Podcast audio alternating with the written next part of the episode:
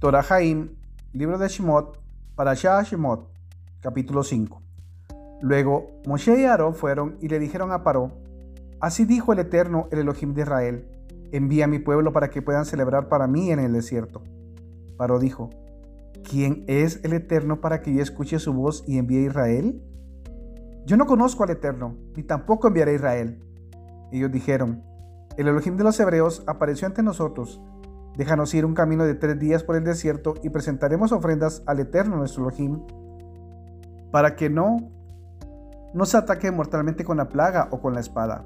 El rey de Egipto les dijo, Moshe y Aarón, ¿para qué distraen a la gente de su trabajo? Atended a vuestras propias tareas. Y Paró dijo, He aquí que el pueblo de la tierra es ahora muy numeroso, y vosotros deseáis que cesen en sus tareas. Aquel día Paró ordenó a los supervisores del pueblo y a sus capataces diciendo, ya no daréis paja al pueblo para que fabriquen los ladrillos como ayer y anteayer, que vayan y junten ellos mismos. Pero la cuota de ladrillos que hacían ayer y anteayer se las exigiréis. No se las reduzcáis, pues son haraganes, por eso exclaman diciendo, vamos a presentar ofrendas a nuestro Elohim.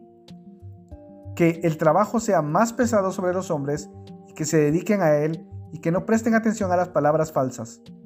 Los supervisores del pueblo y sus capataces fueron y hablaron al pueblo diciendo, Así dijo Paró, no os daré paja, id vosotros mismos y tomad paja donde quiera que la encontréis, pues nada será reducido de vuestras tareas. Y el pueblo se expandió por toda la tierra de Egipto para reunir espigas para paja. Los supervisores los presionaron diciendo, completad vuestras tareas, la porción diaria cada día, tal como cuando había paja.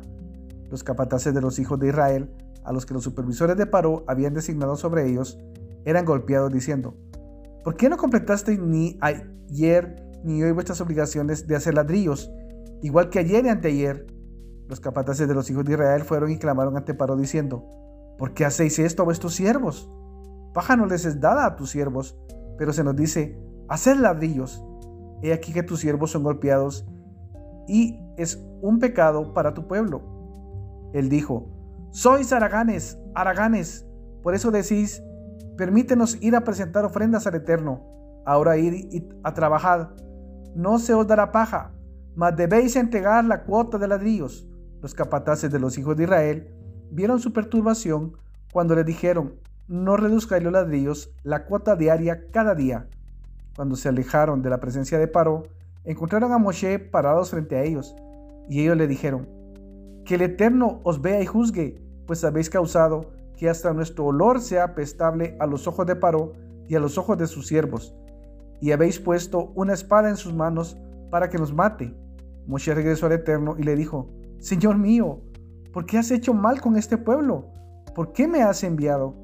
Desde el momento en que fui a Paró para hablar en tu nombre, ha perjudicado a este pueblo, mas tú no rescataste tu pueblo.